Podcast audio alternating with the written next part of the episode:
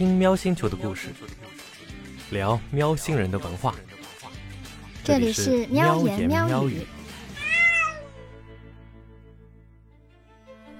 这期节目我们想了很久，要不要做，最后还是确定下来做，因为啊，这个话题关系到了我们每一个铲屎官和可爱的毛孩子们。大家好，我是隔离中的安叔。大家好，我是隔离中的简宁。最近呢，上海的新冠疫情较为严峻的，大量无症状感染者的出现，给咱们的防疫工作带来了很大的挑战。在上海市政府积极的开展防疫工作的同时，另一项挑战也引起了广大养宠市民的这个关注，那就是我们这些有宠物的家庭，万一遇到了隔离啊，这个时候我们该怎么妥善处理我们的宠物？是暂时的生离呢，还是永久的死别？这是一个问题。最近啊，有网友在某浪微博上放出了有关于。松江佘山锦江酒店在携带宠物的隔离人员入住前要求签署一份承诺书，一旦宠物主人核酸检验呈阳性，就要无条件的交出宠物进行无害化处理。这个事情啊，在网络上掀起了轩然大波。那么，在疫情下，宠物主人到底该如何的保护自己的宠物呢？三月五日的时候，这件事情在微博上就被曝光了。一些不安的宠物主人呢，就开始纷纷拨打上海的一二三四五政务服务热线。这个事情对于有宠物的家庭来说真的是要命。呃，不过好在上海市宠物行业协会也积极的与上海市农委疾控中心进行了沟通。那沟通的目的呢，也是为了更好的、妥善的处理呃我们隔离人员家里饲养的这些宠物。目前啊。上海市政府做出了一个回应，就是说，即便是携带宠物隔离的人员啊，你核酸检测呈阳性，你家里的宠物呢也不会无害化处理。哎呦，听到这个消息之后啊，那真是一块大石头啊从心里面落下来。实际上呢，由于政府对于疫情期间如何处理宠物呢，并没有一个统一的规定，因此每个地区的操作方法都会有所差异。根据一位网友咨询上海市徐汇区卫健委的情况来看，卫健委并没有要求，当宠物主人核酸呈现阳性时，需要无害化处理宠物，而是建议呢要隔离喂养，待宠物主人出院后将宠物接回。而疾控中心的回复呢，则是宠物可以交给别人帮忙喂养。嗯，如果宠物阳性，只能保证不会在不通知主人的情况下擅自处理，无法保证一定不会无害化处理。针对这一现状啊，在刚刚闭幕的二零二二年全国两会上，全国人大代表。衢州市中医医院副院长陈伟就向大会提交了一份建议，制定新冠肺炎疫情下伴侣动物隔离法规的议案。三月九日呢，他在接受新闻采访时表示，各地啊，因为无全国性的新冠肺炎疫情下伴侣动物隔离规定，在疫情的防控执行工作中就出现了很多的问题。为了让疫情防控工作更加的细致及完整，体现人文关怀，从而提高综合管理水平，他建议制定新冠肺炎疫情下伴侣动物隔离法规，并适时更新新型冠状病毒肺炎防控方案。这一项议案让很多处于焦虑中的宠物主人啊得到了些许的慰藉。而事实上，对于疫情中如何处理宠物的问题，在二零二零年一月二十八号的时候。中国工程院院士、国家卫健委最高级别专家组成员李兰娟女士接受中央电视台主持人白岩松电话采访的时候表示：“宠物没有接触过新冠病毒的病人，疑似病人也没有到外面跑过，那是没有关系的。反之，则需要把宠物监控起来。”当时，李兰娟院士并没有建议将接触过新冠病人的宠物进行无害化处理的。两天以后。也就是一月三十日，世界卫生组织针对民众对于宠物感染和传播新冠病毒的担忧，发出了关于这个问题的表态。他们说，目前没有证据显示狗、猫等宠物会感染新型冠状病毒。啊同年四月十二日，中国工程院院士、呼吸病学专家钟南山先生接受《人民日报》新媒体的记者采访时表示，发现狗啊、猫啊、老虎啊等一系列动物核酸检测呈阳性，那究竟是污染所造成的，还是感染所造成的，有待观察。有些动物身上原本就带有一些病毒的，不一定有症状，也不一定会传染。钟南山院士当时就表示。现在就认为这些动物身上的新冠病毒既能传染人，又能传染动物，而且都能治病，结论下得太早了。啊，有一些事例啊，真的是让人非常的心痛。在二零二一年九月二十八日，一位哈尔滨的网友在微博发文表示，自己是一名确诊的新冠患者，当时呢正在医院积极的配合治疗，也没有什么症状，很快就好了。但是他所在的社区通知他，因为工作人员给他家中的三只猫进行核酸检测，结果呢呈阳性，所以三只猫咪都要被安乐死。该确诊病例所在的社区工作人员就此事回应称，猫和人不一样，没有给猫救治的地方，猫不处理，屋里全是阳性，患者就回不来，患者所在的这个单元的人就回不来，最终。病愈归来的宠物主人并没有得到一个美好的结局，而是等来了一个心碎的结局。针对这一事件，中国疾控中心病毒预防控制所专家卢学兴接受澎湃新闻采访时就表示，目前有关新冠病毒还没有足够的积累的数据，还不能确认新冠病毒是否可以在人和动物之间循环传播。而目前哈尔滨的猫感染事件中，有很大可能是宠物接触新冠病毒后的偶发感染，宠物会继续污染环境，继续造成传播。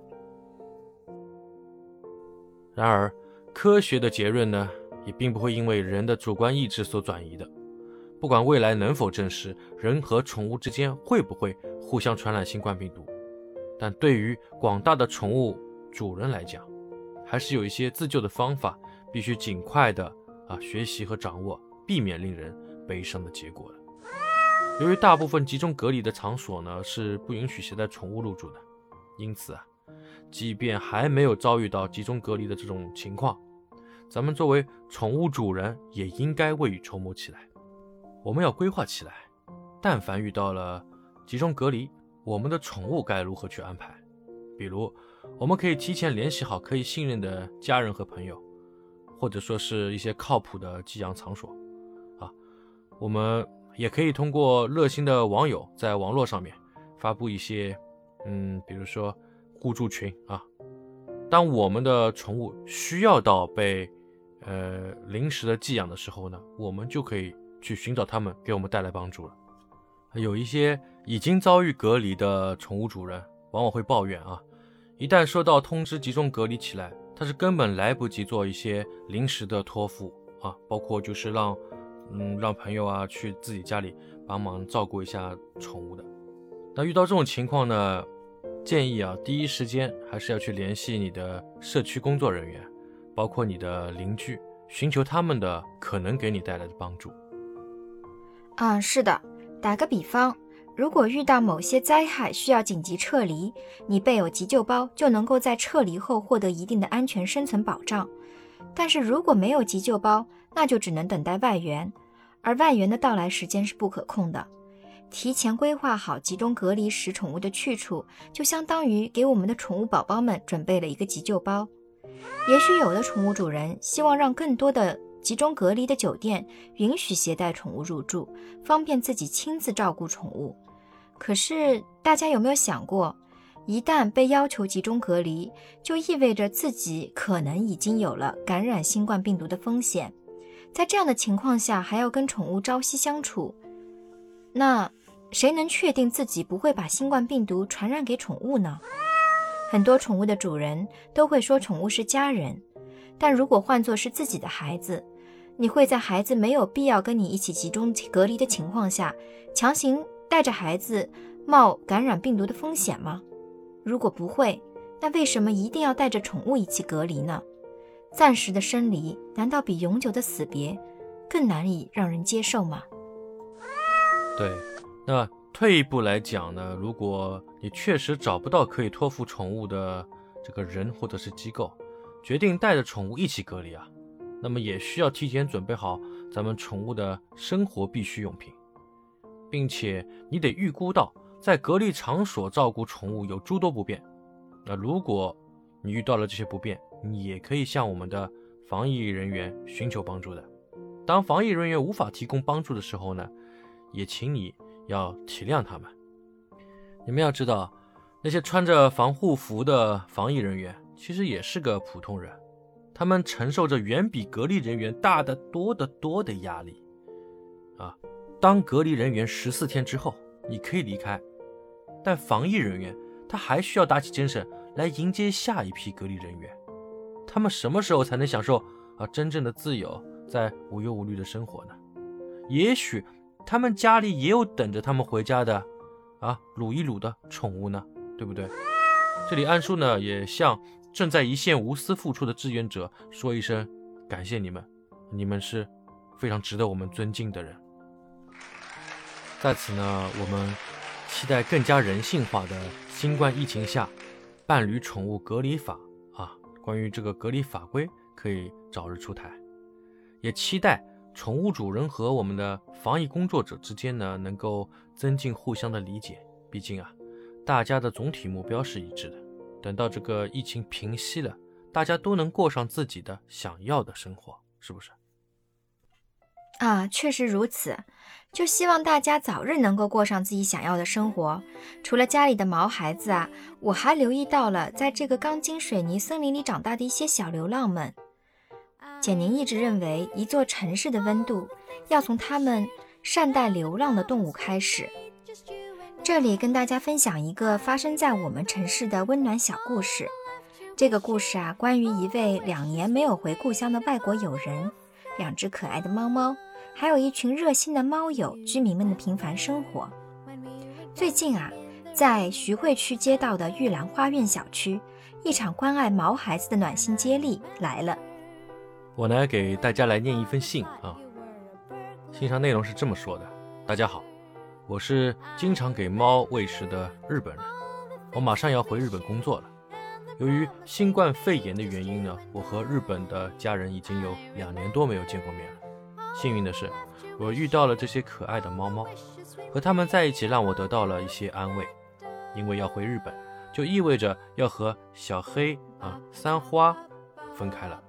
这对我来说是一件很难过的事情，而且总觉得最近这个三花啊没什么精神，这让我很担心。但是我想他们还有各位的照顾啊，稍有些安心。我很期待下次来上海的时候再和这些可爱的猫猫们相见。也请各位把我的那一份关爱一并献给猫猫，拜托大家，感谢。邻居喵小姐第一次看到这张来自国际友人的字条呢，是在三月七日的上午。当时啊，字条下面已经跟了一个小 tip，可以加我更新喵喵近况，如果你想念他们的话。这天下班后啊，喵小姐也就写了一张字条跟在下面，在留言的最后呢，还画了一颗爱心。而当她去贴的时候，发现下面字条已经不少了。直到今天，字条还在不断的更新。在看到这张字条之前，喵小姐并不认识这位日本的居民，也不熟悉那些接力留字条的猫友。玉兰花苑小区里毛孩子不少，大家看到没有猫粮了就放一点，有时还会自发的给他们做绝育。而那位日本友人挂念的小花和小黑两只猫，正是喵小姐带他们去做的绝育。最近呢。精神不好的三花，正如日本居民担心的那样，确实生病了。喵小姐已经带他去了医院，情况虽然不是特别好，但是医生还在努力中。除了喵小姐，不少小区的居民也通过字条进行爱的接力。有小学生愿意帮助照顾流浪猫，并祝友人早日与家人团聚。还有懂日语的居民用日语写了回信。困于疫情。国际友人两年无法与家人相聚，但幸运的是，两只可爱猫猫的陪伴让他得到了慰藉。如今呢，他即将和家人团圆，却也意味着即将和陪伴了两年的猫猫们分别。但幸运的是，猫猫有小区居民的照顾，还能有云上相见的日子。实际上呢，无论是疫情时期啊，这个特殊时期，咱们居民之间互相照顾猫猫，还是这个爱心字条啊，在上海玉兰花苑小区呢，都不是第一次出现了。像喵小姐啊，这个日本友人这样关心小区毛孩子的邻居呢，有大人也有小孩。在惠师小学四年级的啾啾啊，就是一个在心里宠着小区猫猫的少年。